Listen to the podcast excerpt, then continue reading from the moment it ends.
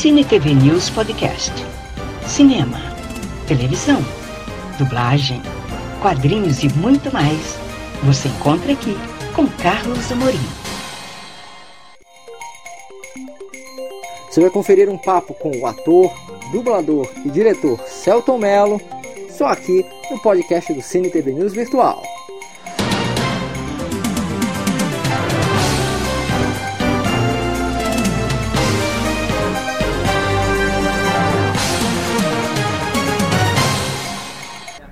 Carlos Amorim falando diretamente da, do quinto festival de, de, Belém do cinema brasileiro, com uma figura bem ilustre da televisão, do cinema, da dublagem também, que é o Celton Mello, concordando em conversar um pouquinho com a gente nesse sufoco que está sendo, felizmente, o quinto festival de Belém. Celton, obrigado por conversar com o Cine TV News e com o restante da imprensa aqui local. Estamos aqui, estamos juntos e misturados, como se diz no Rio. Estamos ah. juntos e misturados. Celton, eu queria perguntar para você, de repente, no até aproveitando a oportunidade aqui, é, com relação um pouquinho aos seus trabalhos de televisão também, né? Porque você fez trabalhos variados, você fez um personagem que era autista, você começou em televisão como criança, Isso. você também fez um vilão que eu achei sensacional, me parece que foi em Tropicaliente, que é o Vitor, né? Vitor E desses trabalhos em televisão, tá qual foi? Obrigado. Mas eu, eu faço, eu fiz meu dever de casa, tem que fazer meu dever de casa. Desses trabalhos assim em televisão, qual foi o que mais te marcou? Falando de novela especificamente, o Vitor Velasquez é um grande personagem, mas o que mais me marcou foi o Emanuel da Indomada, que era esse garoto autista. Era um personagem muito legal, que eu adorei fazer. Uma coisa não naturalista, que é, que é raro você conseguir fazer em uma novela. Geralmente novela é, é o ideal é, sei lá, fazer meio nada, assim, falar meio neutro. Por isso tem esse monte de enganadores. Uhum. Agora eu vejo. Uhum. Eu vejo também, Celton, que você é, agora está fazendo muita série de TV, fez alguns projetos bem ousados, uhum. fez algumas coisas bem diferentes também, como o sistema, os próprios, os próprios Aspones, né? Desses trabalhos assim em séries, fez a última, o, o, o último ciclo ali do pessoal dos normais, a participação também. que você fez. Desses trabalhos assim, em séries, assim, tem alguma coisa assim que você acha que ficou legal, ou, ou que deveria ter sido feito, ou que te marcou realmente? Sinceramente, dessas todas, dessas aí que a gente falou, o meu, o meu preferido é os Aspones. Acho aquilo lá uma pérola, reunir um elenco que vai ser quase impossível reunir de novo. Que era eu, era eu André Beltrão, Drica Moraes, Marisa Hort, Pedro Paulo Rangel. A gente só fez sete episódios. Quer dizer, a gente podia estar fazendo até hoje aquilo. Mas acho que não compraram a ideia, não sei o que aconteceu exatamente ali. O programa saiu do ar. É uma pena, eu estaria fazendo feliz a vida até hoje os Aspones. O sistema eu já não, já não gosto tanto do resultado, mas os Aspones eu era muito fã. Tinha uma, uma linha meio anárquica entre, entre o sistema e o, o, e o Aspones, né? Tinha. É, tem a ver com a, com a linguagem do. Né? Não, tem a ver com a, tem a, ver com a linguagem do, do, do, dos autores, né? Fernando Young e Alexandre Machado, que é um casal muito talentoso que escreve junto. E eu, eu, eu gosto da, da, levada deles, como eles escrevem humor. O que, que tu acha que falhou no sistema? Olha, cara, não sei o que, que falhou, acho que começou a ficar muito parafernália demais. É, agora, Celton, acompanha também a tua carreira, tem a tua passagem pela dublagem, que você inclusive disse que ficou lá, não me falha a memória, seis anos. Foi mais. Foi um pouquinho mais? Porque tem alguns trabalhos aqui teus que eu até compilei aqui, e que na minha opinião são assim os meus preferidos. Não sei de repente quais são os teus. Eu queria começar com isso. Como é que começou a tua entrada lá na dublagem?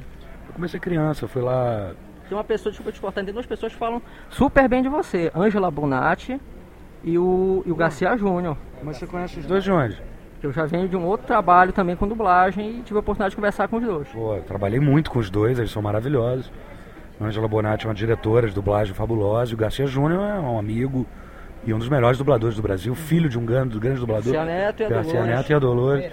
Então, é, Dolores, exatamente. Eles, então, tá aí até hoje, graças a Deus. São, a dublagem foi uma escola maravilhosa na minha vida. Você começou como lá? Eu fui fazer um teste, criança, tinha 12 anos. Fiz um teste para um filme assim, passei, comecei a fazer um desenho e fui indo. Aí fiquei lá 10 anos fazendo. 10 anos? 10 anos fazendo dublagem, Charlie Brown, séries. Transformers, acho que fiz também. É, Aquele Agora, série lá, O Anjos da Lei. Sim, tem até aqui o Harry. Inclusive, tem uma outra que você fez que eu achei sensacional, que era aquele primeiro dever que se chamou Combate no Vietnã, que era um tenente, passava no SBT. Pô, sua memória é realmente você deve. Fiz meu dever de Você casa. deve dormir numa banheira de maracujá, de. Fiz o de- meu dever de- de casa, fiz meu dever de casa. Tá certo. Agora, agora, Celton, você uma vez comentou que um dos teus preferidos era o, o, o Ralph Macchio, né? Eu gostei de dublar o Ra- o Ralph Macchio no, no Karate Kid 2, 3, naquele Crossroads que ele toca guitarra. E dublei também o River Phoenix, Sim. dublei também o Jovem Tom, Indiana o Tom Jones, né, Hanks. Jovem Indiana Jones. O Tom Hanks eu dublei num filme que eu adoro, que, que chama Punchline, Palco de Ilusões. Patrick Dempsey também fez. Patrick Dempsey. Patrick Dempsey era mó magrinho, assim, figura. Hoje em dia ele virou galã de novela da, Sim. do hospital, né? É, o, o Grey's Anatomy. E o Ralph Macchio sumiu. Uma hora dessa eu vou trazer ele para um filme meu, que eu gosto de trazer atores. Trazer Agora, atores. agora, inclusive, um dos últimos trabalhos que eu tenho teu aqui é justamente o, o Cusco, Nova Onda do Imperador, que inclusive rendeu um- uns elogios da própria Marieta Severo, e junto ao. é, do trabalho que foi feito lá pelo Garcia junto à Disney. Ah, não, o Júnior é sensacional. Porque ele é mais do que um diretor, né? Ele faz também a adaptação do texto para o sim, português. sim, sim. O Tarzan foi ele que fez. É, então ele, ele consegue trazer para a cultura da criança brasileira, assim. Então ele faz um trabalho realmente muito precioso. E, e e o Kenai, o, o Kenai do Irmão Urso? O Kenai já, já é um trabalho bem bem Disney, assim, né? Um, Sim. aquela, aquele filme delicado. Né? O, o, o, o, Kenai é um, é, um, é um Disney clássico. Enquanto que o Cusco é um, é um desenho subversivo, engraçado. Geralmente os pais gostam do, do Cusco, assim, porque levam as crianças para ver. E, e é, tem um humor bem sarcástico, assim. Os pais gostam muito, os adultos gostam do Nova Onda do Imperador.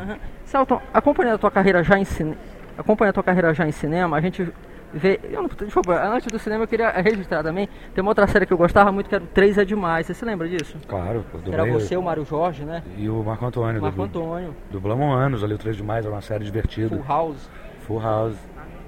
Pô, você tá me fazendo recordar boas coisas. Que bom, né? Mas volta a repetir, isso aqui é porque eu tô preparado. Pra, é, é, Celton, acompanha a tua carreira em cinema. A gente acompanha que, pelo menos que o registro que a gente tem, uma escola atrapalhada, vários trabalhos teus diferentes. Qual é desses trabalhos em cinema, como ator, que você mais gosta? É impossível falar de um. Eu falaria de, de uns eu tenho o meu quatro. preferido aqui, que é o. Eu vou falar é uns quatro o- ou cinco. Eu tenho o que é o. Tem o Coronel Lobisomem, né? Que eu acho O sensacional. Coronel eu não colocaria na minha lista principal. Na minha lista principal tem o Alto da O da Compadecida. Que é sensacional. Tem. Aquele, o, o- Tem. o Coronel Lobisomem, Tem é o- Lisbela e o Prisioneiro na Lisbela. minha lista. Tem Lavoura Arcaica, que isso sim é um filme grande. Tem O Cheiro do Ralo, que é o meu preferido. esse, top esse da é lista. muito bom. Top é da lista é O Cheiro do Ralo. Baseado numa HQ. Não, é baseado num romance, Um romance. de um quadrinista, do Mutarelli. Quadrinho, né? É, Lourenço o- Mutarelli, O, Mutarelli é quadrinista, mas o Cheiro do Ralo não é quadrinho, é Ah, um sim. romance. E o Meu Nome é Johnny, que foi o último filme que foi muito legal também. Agora, é, com relação à, à direção, porque você está estreando agora na direção de um longa, porque você já tem curta, já tem os clipes do, do, do, do Nazi, que você foi indicado inclusive a um, a, um, a um- MTV por ele. Como é que está sendo o, o, esse filme agora, o Feliz Natal? Como é que está sendo a tua estreia em direção? Tá sendo ótimo. De longa. Uma nova experiência de poder ter um olhar sobre um determinado tema. Ter o meu olhar, né? Quando você é ator, você é só uma peça do tabuleiro.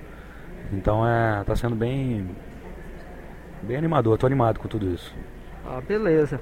E desejar sucesso para você, tá, Celton? Pra você também, que Espero que você volte outra vez aqui a Belém e que você consiga me perdoar pela minha falha de hoje. vocês, nerds, nerds pops, é, eu- Like you. quando eu voltar, a gente like me, com certeza. Queria que você mandasse uma mensagem para os ouvintes da rádio também, Celton, que estão ouvindo o Sim TV News. Bom, eu mando que mensagem que eu mando? Eu mando assim, continuem nerds e pops, leiam bastante. Assistam menos televisão e, e leiam mais. Obrigado, Celton. Sucesso para você. Carlos Amorim falou. Acompanhe o Cine TV News Virtual nas redes sociais: Facebook, Cine TV News Virtual, Instagram, Virtual Cine TV News, YouTube, Carlos Amorim, Cine TV News Virtual. E saiba tudo o que acontece no mundo do entretenimento.